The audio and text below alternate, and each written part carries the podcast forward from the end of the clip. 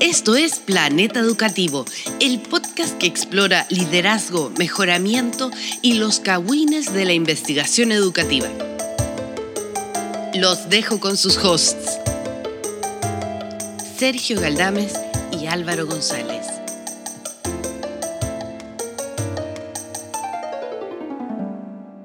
Hola, bienvenidas y bienvenidos. Esta es la entrevista de Planeta Educativo y estoy con Javiera Marfán. Eh, así que nada, pues Javiera, cuéntanos un poco quién eres tú, eh, dónde estás, eh, si tienes un equipo de fútbol favorito y tal vez tu signo zodiacal.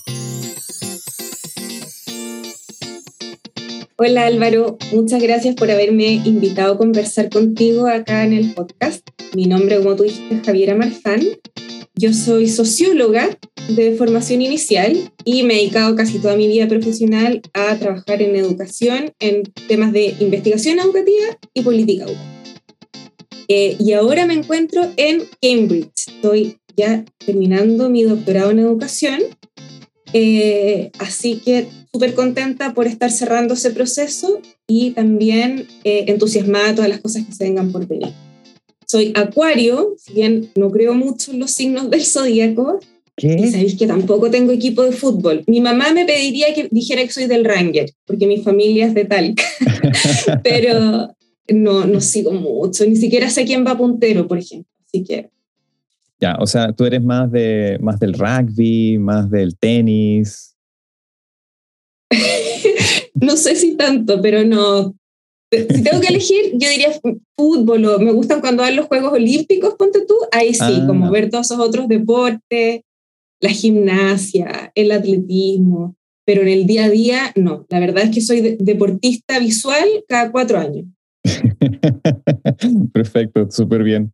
Oye, Javi, cuéntanos un poco para la gente que, que nos escucha, ¿cómo, cómo es Cambridge? Eh, ¿Cómo es estudiar allá? Como que siempre escuchamos así como, hoy es como una de las universidades más importantes del mundo, eh, como edificios antiguos, cosas así. ¿Cómo ha sido tu experiencia, así bien brevemente, estudiando allá? Ha sido una experiencia súper, súper buena en realidad. Eh, yo, em, bueno, estoy ya hace casi cinco años, van a ser en septiembre acá, y me vine con mi familia. Con, yo tengo un hijo de ocho años y otro de cinco, que cuando llegamos tenía siete meses. Entonces empecé el doctorado con una guagua de pecho, literal. Eh, y, y, es, un, es un pueblo chiquitito, eh, creo que no tiene dentro de Inglaterra la categoría de ciudad y está como a una hora en tren de Londres. Entonces, en términos de ubicación, igual uno está como bien conectado con el resto de Inglaterra y la verdad es que la ciudad es una preciosura, o sea, em, a, diferencia de cómo es en, Chile, que las universidades más importantes tienen como campus donde concentran muchas carreras, acá se mezcla mucho lo que es la ciudad con lo que es la universidad, porque a lo largo de este pueblo, en el fondo, eh, distintas casas están, eh, eh, ofician como de casa de donde están las facultades, y lo otro que tiene de particular son los colleges.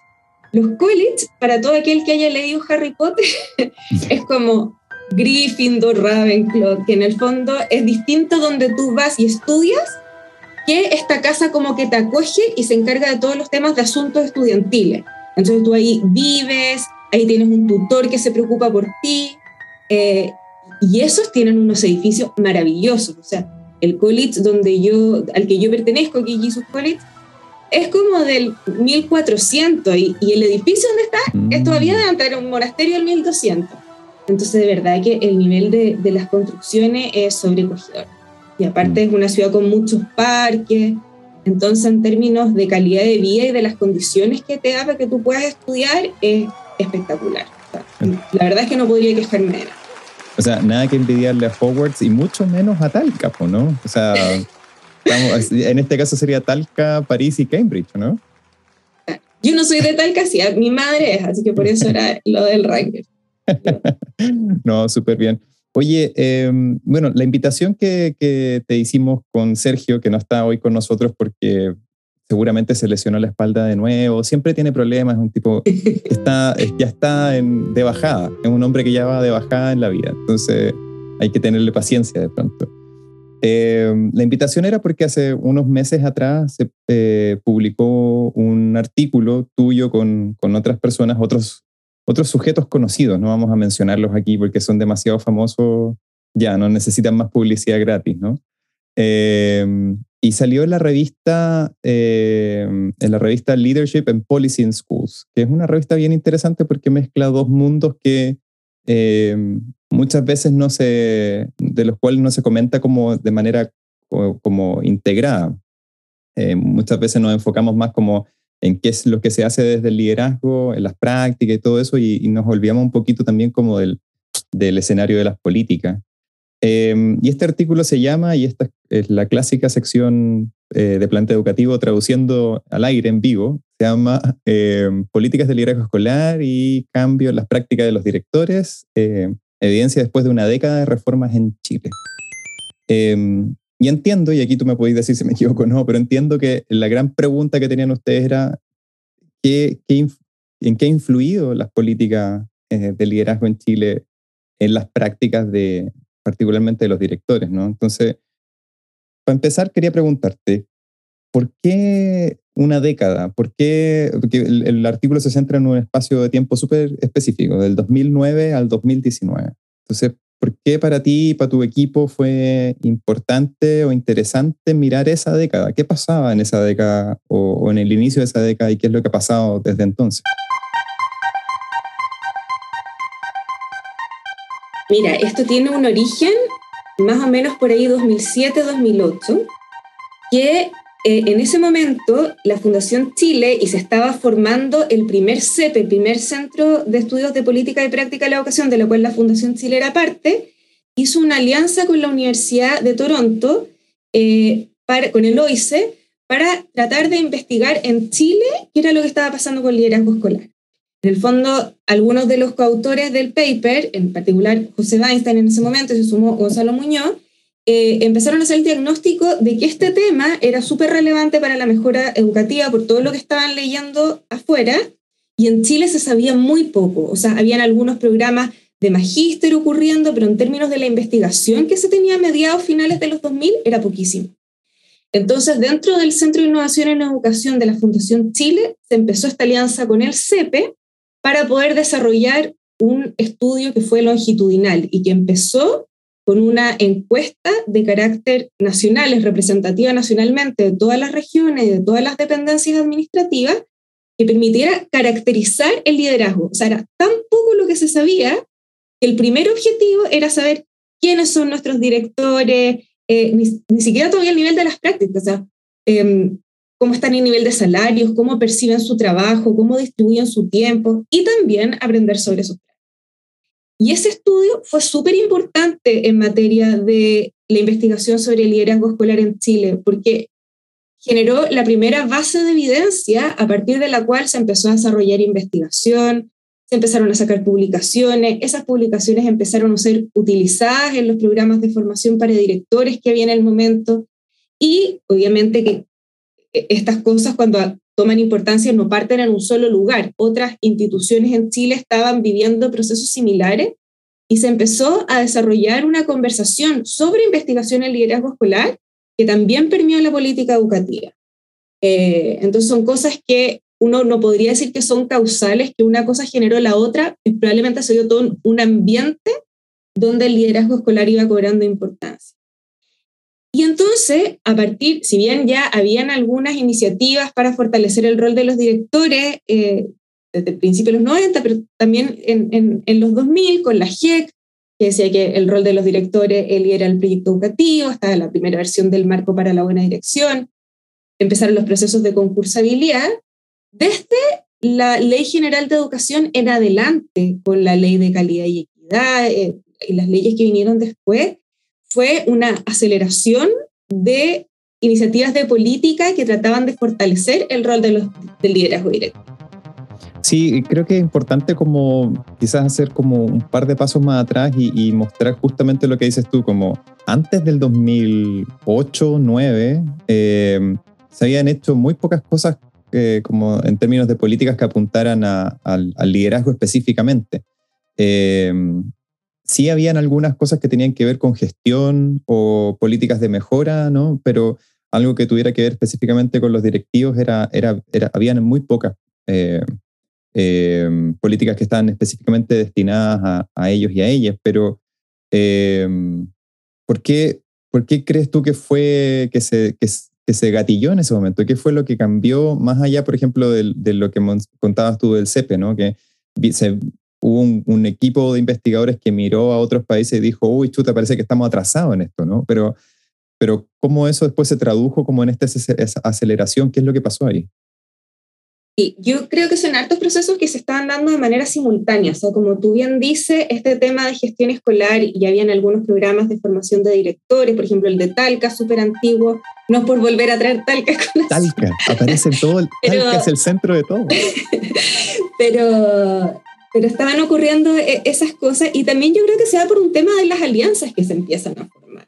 O sea, eh, y, también de la participación de académicos en Chile en espacios internacionales. Por ejemplo, que se haya empezado a, a, ir de manera más frecuente a ERA o a otros congresos internacionales donde había una posibilidad más real de conocer qué es lo que se está haciendo en otros países y su importancia, también gatilla que en Chile uno se empieza a preguntar qué es lo que se sabe acá y darse cuenta que se sabe tan poco eh, y por lo tanto em, iniciar este, este proceso de investigación y también su traducción en, en temas de, de, política.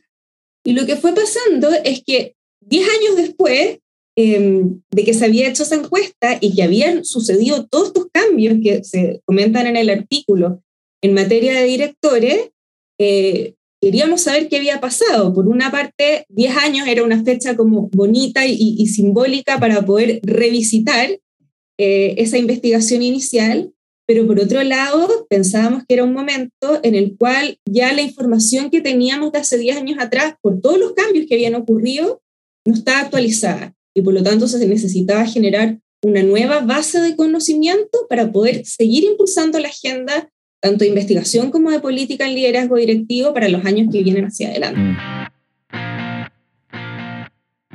creo que es importante como destacar que en esa, en esa década, como decías tú, hubo cambios en distintos ámbitos de política, pero también como en la definición un poco ¿no? del, del, del rol eh, o quizás, no sé si tanto como cambios, pero tal vez como mayor precisión en la definición de qué es lo que se esperaba de estos roles formales de liderazgo, particularmente directores y directoras. Em, y en el artículo ustedes rescatan no solamente como un marco de práctica, que, es como bastante conocido, que es el que desarrolla Leithwood y otra gente eh, en cuatro dimensiones de práctica y todo eso, sino que también em, eh, aprovechan otro trabajo de, autores chilenos que está eh, Mac Hernández y, José Weinstein también, respecto como de categorías o tipos de, política ah, que apuntan al, liderazgo escolar. Eh, ¿Nos podría contar un poquito más de qué trata eso, cómo se conectan ambos, ambos como clasificaciones? Oye, algo que me gustaría también partir recordando es que a principios de los 90 los cargos de dirección escolar en Chile eran vitalicios designados por la autoridad política del momento, que antes de los 90 era una dictadura. Entonces, muchas de estas áreas que se rescatan en el artículo tienen que ver con profesionalizar la labor de los directivos. O sea, los, directivos en, en, en, en, aquel momento, a principios de la vuelta a la democracia, eran un cargo súper relevante en la escuela, pero que más bien tenía un foco en una gestión más administrativa y después de implementación de programas que venían a la escuela focalizados desde el Ministerio de Educación. Entonces, en realidad, en lo que tú dices de cambiar esta lógica a entender que los directores y los, líderes escolares en general, no solamente los directores, vale también para los equipos directivos, son agentes encargados de transformar su escuela y permitir que ocurran los cambios para producir la mejora escolar es un cambio súper relevante.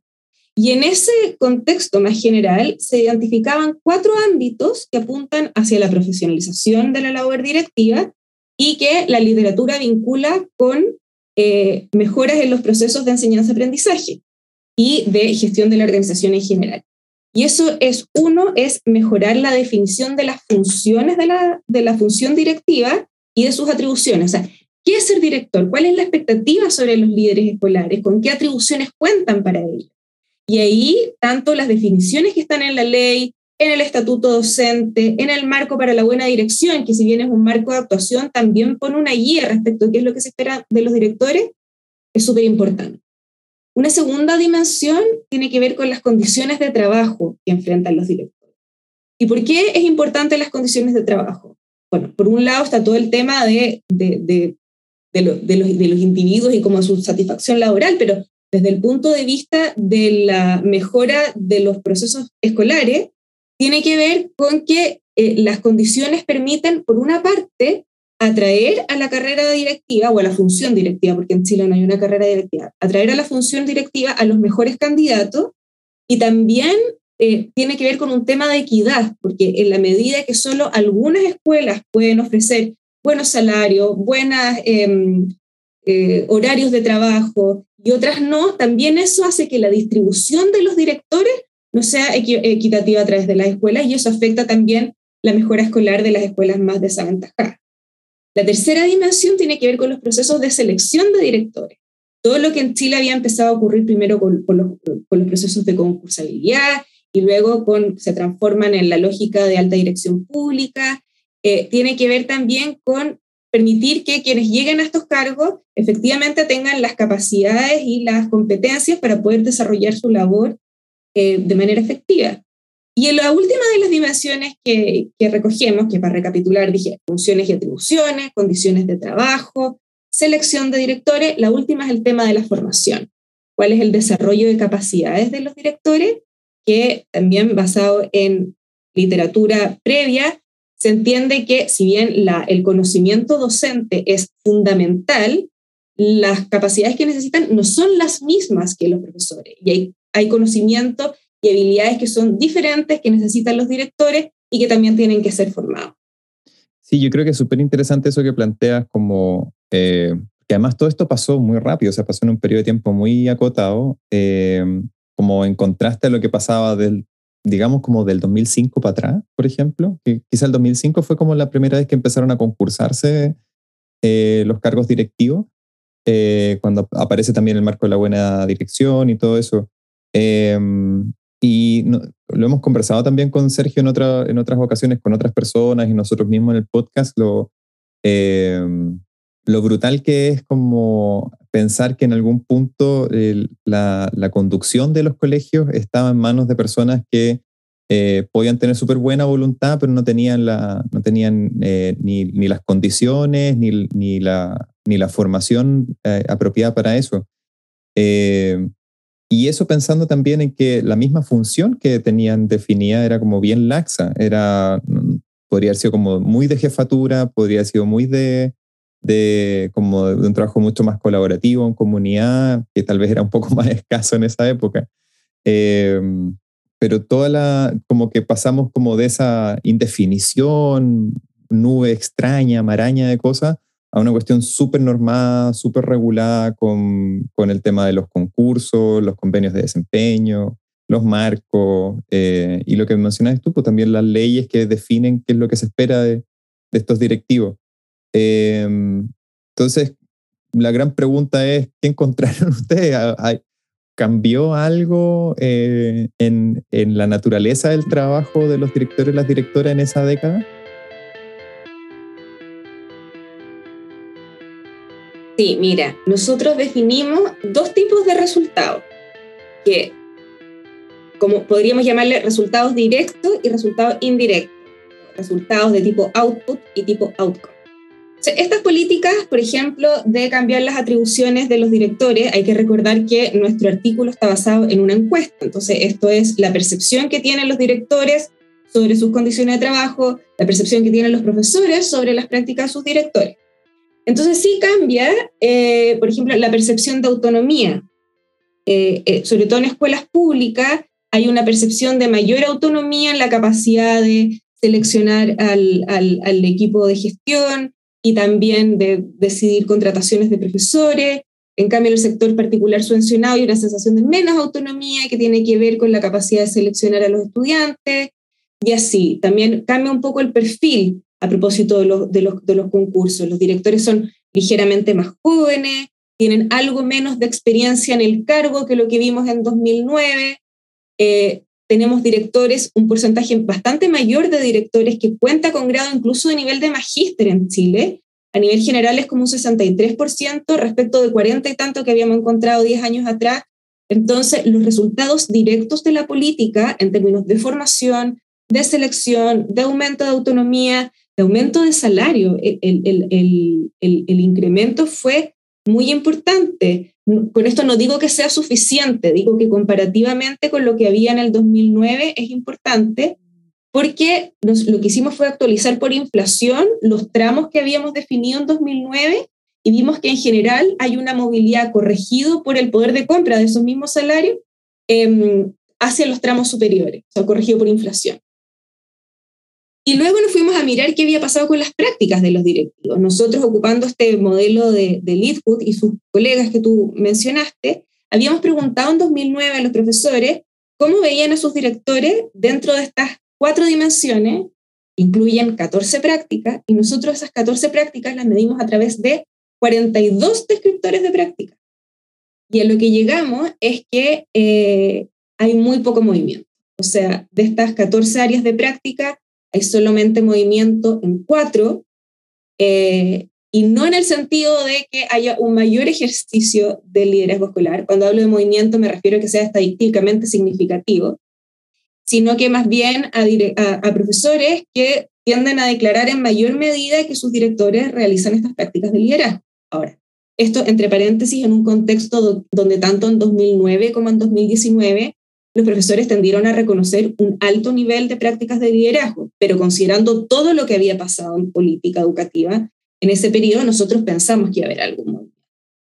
Incluso si nos fuimos al nivel de los 42 descriptores, eh, solamente nueve de ellos tuvieron cambio. Y, y si uno se pone un poquito más exigente, yo sé que esto es muy técnico, pero un poquito más exigente en el criterio estadístico que uno les pide, solamente tres es un cambio de práctica con un 1% de significancia. Entonces, eh, ahí empezaron todas las preguntas y las hipótesis. Sí, mira, solamente vamos a dejar el tema estadístico afuera y qué bueno que no está Sergio aquí porque, porque él no entiende nada de esto, no cacha nada de números. realmente tendríamos que haber sacado una pizarrita para explicarle qué, qué, es significativo al 1%, al 95%, al 5%, qué sé yo. Pero creo que es súper llamativo. Em, hay, hay ciertas cosas que yo mientras estaba leyendo el artículo pensaba, em, hay todo una, un, un, foco en que los directores o las directoras puedan, em, por un lado, como ejercer más este liderazgo pedagógico, que es básicamente lo que, lo que el marco de prácticas de Leadwood apunta, ¿no? pero pareciera que no, no, ha cambiado mucho como los focos de, de atención. Había un, un, tema que me llamaba muchísimo la atención particularmente y que era respecto de em, cómo poder cruzar este tema de la percepción como de tiempo y tareas que tienen los, los directivos versus como la percepción de, de, los profesores acerca de en qué cosas de, dedican o ponen más énfasis. Eh, entonces muchas veces los directores y las directoras se quejan, o con razón también, de que tienen que eh, desarrollar muchas tareas que son administrativas, burocráticas y qué sé yo.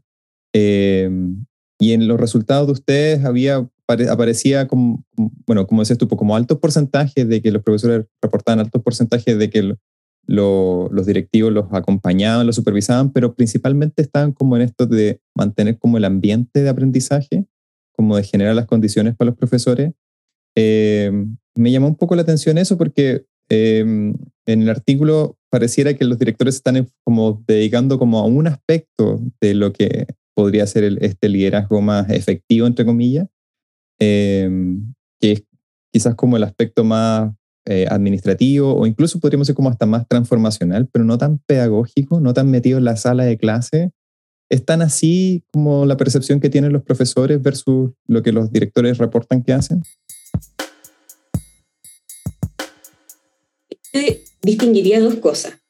Nosotros en la versión del 2019 preguntamos por temas más administrativos y de gestión de contingencia porque también la experiencia que ya teníamos nosotros, pero también lo que, lo que sabíamos que está pasando en Chile y en otras partes, es que los directores, la verdad es que están súper desbordados por atender montones de urgencias diarias en los establecimientos. Ahora, en este artículo eso no está reportado, se está viendo otro artículo sobre ese tema en particular, porque este artículo recoge, el artículo que estamos comentando ahora, recoge un modelo de prácticas efectivas de liderazgo y por lo tanto todo lo que es como gestión más administrativa y que no impactaría tanto en los aprendizajes o en las prácticas de los profesores, no, no, no, no está dentro del modelo. Ahora, lo que tú dices es correcto. Tanto en 2009 como en 2019, lo que vemos es que la gestión y el liderazgo de los directores en Chile es más bien de tipo transformacional. O sea, las prácticas que tienen mayor respaldo de los profesores, declarando que están muy de acuerdo que sus directores hacen esa práctica, o sea,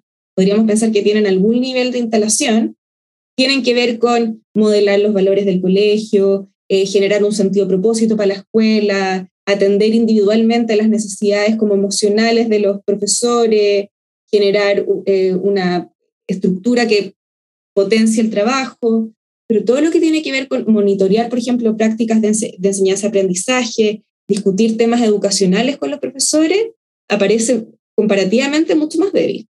Mm. Sí, yo creo que eso es súper llamativo porque incluso en el artículo ustedes hacen el punto de, de cómo a nivel de, de, investigación, pero también de políticas, como que se ha tratado de abogar por una visión mucho más integral del liderazgo. Eh, generalmente tenemos como esta... Eh, es más fácil, ¿no? Como decir, oh, yo soy un líder muy transformacional, yo soy un líder mucho más pedagógico, eh, o incluso decir como soy un líder más democrático, o esta persona es un líder tóxico. y a veces nos quedamos como muy encasillados en lo, como en las tipologías y en las caricaturas casi como del liderazgo, eh, dependiendo de quién lo, quién lo dice, quién lo percibe, eh, si son, son los mismos directivos los que lo dicen o son los profesores que trabajan con ellos. Em, pero como, que la sugerencia un poco de la investigación es eh, no se quede fijo en un solo estilo, como adáptelo un poco al contexto, a la contingencia, etcétera pero lo que estamos viendo, al menos lo que muestran ustedes, que en, en esta década a lo que se ha llegado un poco es como a, ejercer ese rol más de, em, como de, de, no sé, como de establecer la visión, lo que decías tú, ¿no? Como de, de más de, esta, de este liderazgo transformacional, que tiene sus ventajas y sus desventajas. Eh, ¿Cómo, cómo, se, cómo, se, ¿Cómo conversa eso, por ejemplo, con lo que tú has podido ver, aprovechando que estás en, en Inglaterra, que estás en Cambridge? ¿Cómo conversa eso quizás con la, con la realidad de, de, otros países? No sé si te has planteado como esa, esa comparativa. ¿Está pasando, ¿Pasa algo parecido también? Mira, yo creo que lo que me gustaría como comentar de la reflexión que estás haciendo tú, que yo creo que no es una que no, habría que responsabilizar a los líderes escolares de este estilo de liderazgo que ellos están adoptando. O sea, eh, hay montones de temas que tienen que ver también con la coherencia de las políticas, estas mismas cuatro dimensiones de política no necesariamente conversan entre ellas. O sea, esto mismo, por ejemplo, de que tú estás haciendo eh, programas de formación que podrían no conversar con los indicadores de los convenios de desempeño. Entonces, yo la verdad que creo que hay un eh, contexto de política que em, promueve bastante que esto sea así. O sea, por una parte, em, sabemos también de la literatura que hay como sobre cambio de prácticas profesionales en educación, que cambiar prácticas es muy difícil y requiere una comprensión muy profunda de cuál es la teoría del cambio detrás de esto que se me está pidiendo desde la política educativa y tener además eh, una visualización respecto de cómo esto se ve en términos de las prácticas que tengo que hacer. Entonces, una política que todavía está en un nivel más bien abstracto y más bien descoordinado entre sus componentes, está bien, puede generar una buena infraestructura para que esto otro suceda. O sea, yo creo que tú no vas a transformar las prácticas de los, de los líderes escolares si es que no tienes este proceso de profesionalización, si es que no están claras las definiciones de funciones y atribuciones, no cuentas con buenos procesos de selección, no tienes buenas condiciones de trabajo, no tienes buenos planes de formación. Pero no es suficiente. Eh, y yo creo que ese es el mensaje principal del, del artículo. Y en ese sentido, yo, yo sí, eh, obviamente que esto se juega a nivel de cada uno de los directivos a lo largo de todo Chile. Pero, pero el argumento del artículo más bien es que este es un problema que radica en la política. ¿Y tú, tú has, podido ver cómo esa misma inconsistencia, en, por ejemplo, donde estás ahora o en otros países, eh, es, un fenómeno quizás que se produce en otros lados o una cosa como muy, muy nuestra, muy de Chile, como de, que estamos aprendiendo, estamos, todavía no le sacamos las rueditas chicas a la bicicleta de la política y estamos aprendiendo a hacer políticas más coherentes? Yo creo que es un desafío que pasa en hartas partes. O sea, por ejemplo, el tema de la carrera directiva no está instalado en todas partes. Eh, acá en Inglaterra, cuando se hizo el National College for School Leadership, que fue así un ejemplo a nivel mundial de tener un centro para ir desarrollando todas las políticas de liderazgo, pero después, claro, cambian las autoridades políticas y se decide eh, barrer con todo lo avanzado en esta materia, entonces también como que va, va dependiendo de, de mucho de las autoridades políticas. Lo que yo sí veo que hay un componente que es bastante común, por supuesto la, la, diversidad de países y de contextos es enorme, pero eh, una de las hipótesis también que nosotros ponemos de, de, por qué pasa esto tiene que ver con un contexto de política más general, de rendición de cuentas basado en resultados en prueba estandarizada que tiene mucho que ver con la discusión que se está dando ahora sobre si reponer el SIMS o no, pero hay mucha evidencia que dice que los directores presionados por un contexto que les pide resultados en SIMSE y en matrícula para que la escuela pueda sobrevivir físicamente, pero también reputacionalmente en su comunidad educativa, los presiona a desarrollar tácticas para alcanzar esos resultados que son más bien eh, prácticas, valga la redundancia, son más bien la línea directa a alcanzar el resultado, que hacer todo este trabajo más profundo, que es meterse a mejorar las prácticas de los profesores y a repensar cómo debieran ser los procesos de enseñanza-aprendizaje. Y eso es algo que hace ya algún tiempo la investigación está mostrando que ocurre en Chile y que es algo que también se comparte con otros eh, contextos nacionales en los cuales eh, ocurren políticas similares. Oye, hablando de eso que planteabas respecto de por qué pasan estas cosas, ustedes en el artículo plantean tres hipótesis. Ya adelantaste algo acerca de, eh, de esta influencia como de los, de los marcos más grandes de política, dentro de los cuales están como metidos como debajo estas políticas más específicas de liderazgo.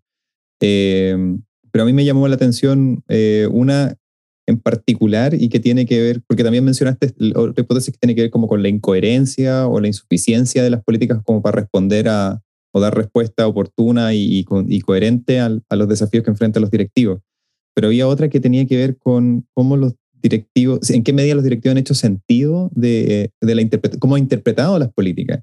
Em, eh, que es algo que, que, que, creo que también se, se conversa poco, ¿no? Como tenemos esta fantasía quizá la gente en, en, el Ministerio de Educación, eh, que los queremos mucho y los conocemos y conocemos mucha gente que ha trabajado ahí, los queremos mucho de verdad. Pero, claro, eh, pero eh, está como esta fantasía de que si tú lanzas la orientación o la política, se, se implementa tal cual, ¿no? Y hay un montón de procesos de, de, lectura, interpretación, reinterpretación y qué sé yo. Entonces, un director, una directora que está en Talca, por decir un lugar así al azar, eh, puede interpretarlo y recibirlo de una manera muy diferente a cómo se pensó en Santiago. Eh, ¿Podríais contarnos un poquito más como acerca de esta hipótesis y las otras dos de por qué está pasando lo que está pasando? Sí, yo creo que esta es la hipótesis sobre la que tal vez hay menor exploración, pero es mi favorita y tiene mucho que ver con mi tema de tesis también, que es lo que estoy haciendo yo acá. Estoy haciendo algo que tiene menos que ver con liderazgo escolar, o sea, con un sentido más general de cambio organizacional que de liderazgo de los directivos propiamente tal, y que tiene que ver con cómo se implementan las políticas y cómo se genera el cambio en contextos escolares. Y en el fondo, eh, eh, nosotros nos basamos un poco en la teoría de sense making, que es cómo se hace sentido, o sea, entender que los actores escolares son personas que asignan sentido a los mensajes que reciben. No son un plato vacío que se llena con algo que llega afuera. En el fondo hay un proceso de interpretación del mensaje y es ese mensaje interpretado el que finalmente se pone en práctica.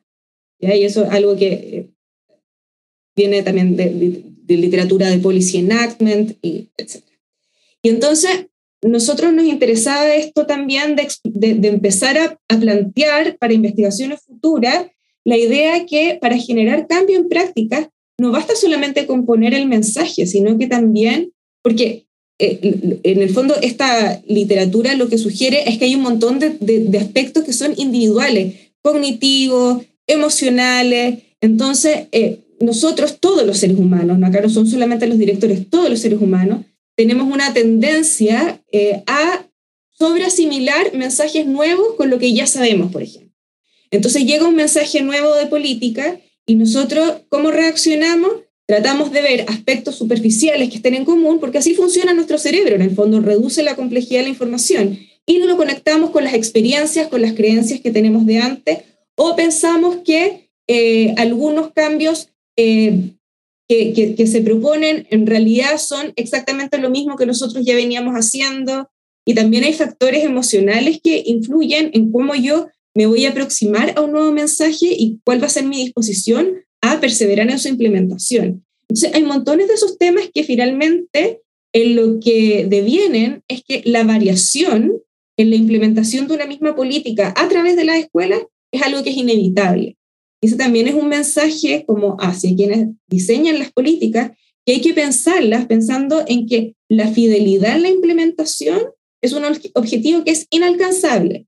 Entonces, también como cuáles son los mensajes que queremos priorizar y cuáles son las herramientas que vamos a entregar para que las comunidades educativas, en este caso los líderes escolares, puedan trabajar, puedan hacer un sentido colectivo de qué es lo que se les está pidiendo y una interpretación de qué es lo que requiere ese mensaje, qué es lo que ese mensaje está pidiendo para el cambio en su escuela y cómo ellos lo pueden hacer con las herramientas, con las capacidades eh, y en el contexto en el cual están trabajando. Mm. Bueno, Javiera, te, agradezco un montón que nos hayas comentado estas cosas y tratar de, expandir un poquito más allá del artículo también esta idea súper interesante de cómo, cómo, las comunidades escolares y particularmente los directivos hacen sentido de, las políticas. Quizás como una forma de entender entonces por qué se percibe eh, tan poco cambio después de tanta, eh, de tanta intervención y tanto, tanto trabajo y tanto esfuerzo invertido en, en en profesionalizar el rol directivo en, Chile. Eh, no sé si quieres agregar algo más antes de terminar o si nos quieres contar un poco acerca de, mencionaste así de pasada tu tesis de doctorado. ¿Hay alguna cosa en la que tú estés trabajando que te gustaría contarnos un poquito? Eh, sí, mira, em, sobre primero el, el, tema de la política de liderazgo, yo creo que no todo está perdido. Lo que pasa es que acá hay un tema de al nivel de liderazgo intermedio, de cómo hacer esta facilitación de las políticas y trabajar en el nivel local, es súper importante. Entonces, no quiero que quede el mensaje de que no hay nada que hacer en términos de política educativa, las prácticas no van a cambiar. O sea, al contrario, tenemos que pensar mejores políticas y más pertinentes y más locales. Eso. Y respecto de mi tesis, sí, mira, estoy, eh, em, entendiendo el liderazgo, si bien, como en este artículo que estamos comentando y en la encuesta se entiende más desde la práctica de los directivos y en particular de los directores, en mi tesis estoy viendo cómo se implementan mensajes de política que apuntan a una idea integral de la educación y en particular estoy viendo cómo se implementa el SAC en función de los indicadores de desarrollo social y personal y justamente cómo los actores escolares hacen sentido este mensaje, en qué medida el contexto en el que trabajan, tanto de política como de la organización escolar, reacciona a este nuevo mensaje y en el fondo ahí se ve también cómo se van poniendo en práctica todos estos temas que yo te estaba eh, comentando. Mm. Así que me tiene súper entusiasmada, espero ya pronto empezar a publicar sobre, sobre estos resultados, así que ojalá ahí después me invites de nuevo y conversamos como, sobre cómo eso eh, se relaciona con el liderazgo escolar. Por supuesto, felices de que puedas volver a, conversar con nosotros y, si la gente que está escuchando esto quisiera saber más o quisiera quizás conocer más de lo que tú has estado trabajando, ponerse en contacto contigo, ¿cómo, cómo pueden hacerlo? Miren, yo siempre que van saliendo cosas las voy poniendo en Twitter, así que pueden seguirme en Jav Marfan, Jav como Javiera, Marfan mi apellido. Eh, así que ahí eh, o me siguen o me mandan mensaje directo, estamos en contacto. Súper, muchas gracias Javiera. muchas gracias a em, ti. y la, y, la invitación queda abierta para, para, cuando, cuando salgan otras cosas que estés trabajando.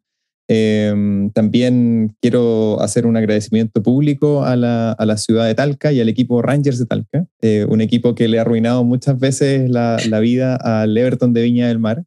Eh, así que nada más quería mencionar eso. Y nada, pues eh, felicitaciones también por el doctorado, porque terminaste hace poquito.